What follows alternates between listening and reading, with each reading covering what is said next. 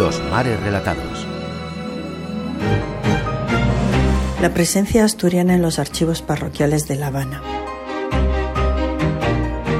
En Cuba, los registros parroquiales durante el periodo colonial se ordenan según la raza de las personas, específicamente por el color de la piel, y se subdividen en blancos o españoles, pardos, es decir, mulatos, y morenos, que nosotros diríamos negros.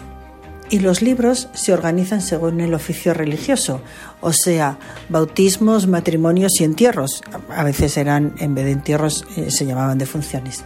De los libros referidos a los blancos o españoles, de la Catedral de La Habana y de las iglesias del Santo Cristo del Buen Viaje y el Buen Pastor de Jesús del Monte, extraigo los datos de inmigración de españoles a Cuba y de sus relaciones familiares en la isla.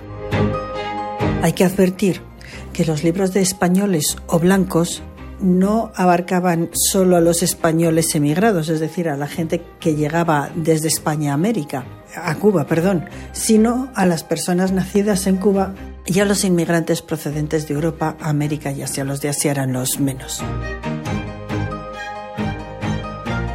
En los libros de bautismo se especifica si los padres estaban casados, si tenían una relación consensual o si solo iban las madres a bautizar a los niños porque eran madres solteras así como se especifica también el origen de cada uno de los padres del bautizado, lo que facilita el análisis de las características globales de la inmigración a Cuba. Hasta principios del XIX, la inmigración asturiana a Cuba era prácticamente insignificante. Pero en ese siglo pasó del decimocuarto lugar al segundo, lo que refleja un flujo migratorio en ascenso y que además tendía a asentarse en las áreas urbanas. Es verdad que la mayor emigración seguía siendo la canaria y la menor la de León. Cuando los libros especificaban León, se referían a las provincias asturianas, a las provincias leonesas de León, Zamora y Salamanca, cuya emigración más o menos era un 0,43% de la de todos los españoles. Y esa emigración fue principalmente masculina lo que influyó en los múltiples matrimonios mixtos, tanto interregionales como interétnicos, principalmente con mujeres nacidas en Cuba. Al dividir la presencia asturiana en los archivos parroquiales en periodos de 50 años, lo que se advierte es que no es prácticamente hasta la segunda mitad del 19 cuando llegan todos. Que la verdad es una consecuencia lógica de la supresión en ese momento de las leyes españolas que obstaculizaban la emigración.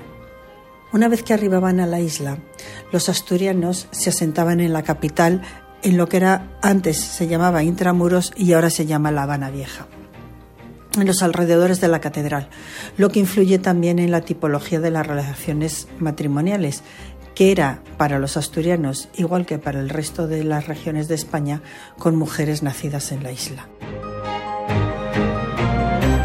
Es cierto que no siempre se conoce el origen de los cónyuges, pero esta información que escamotea en las actas matrimoniales se encuentra con relativa frecuencia en las actas bautismales y lo que reflejan es que tras estos matrimonios donde no aparecen los padres, se ocultaban relaciones de bigamia entre varones que tenían otra mujer oficial en España, es decir, que estaban casados en España, y, mujeres cubanas. Información que se conocía durante la legitimación del niño varios años después de bautizado, cuando el padre quedaba viudo de la anterior esposa. Ocurría lo mismo, según las actas de legitimación, con los niños expósitos en casa de personas adineradas o con la aparición de un filantrópico padrino que ocultaba tras el rito bautismal su paternidad. Entonces yo considero que será un divertimento cuando contemplemos las bellísimas casas de indianos que hay en Asturias, imaginar la historia del propietario. Beatriz Sanz Alonso, Instituto de Historia y Cultura Naval, Radio 5, Todo Noticias.